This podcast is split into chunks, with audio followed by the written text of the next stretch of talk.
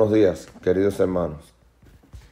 La matutina para hoy 3 de junio del año 2023 se titula Este pueblo proclamará mis alabanzas. Y la lectura bíblica que está en Isaías 43, 21 dice así, A este pueblo lo he creado para mí y este pueblo proclamará mis alabanzas.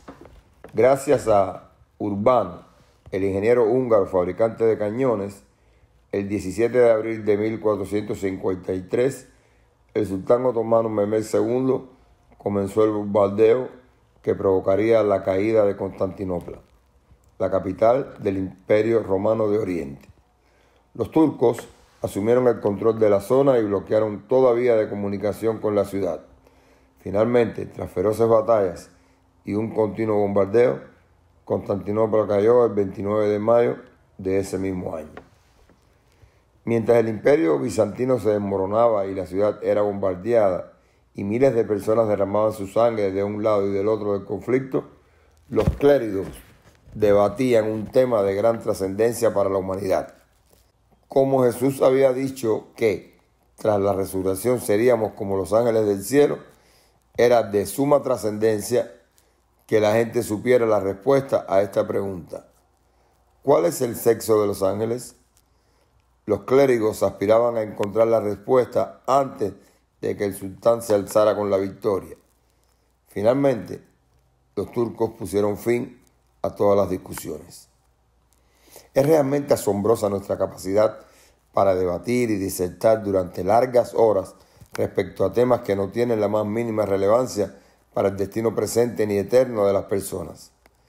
Mientras la ciudad ardía, los líderes religiosos debatían sobre el sexo de los ángeles.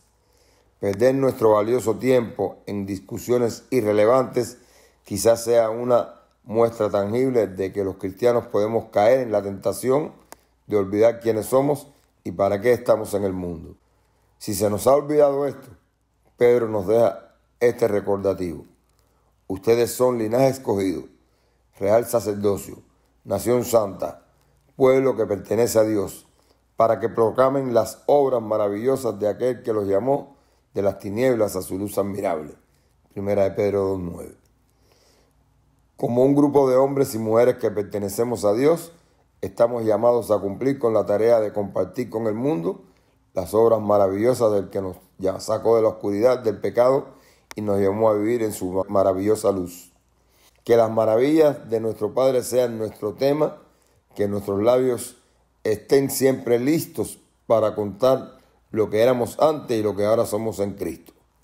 Dios dijo en Isaías 43, 21, a este pueblo lo he creado para mí y este pueblo proclamará mis alabanzas.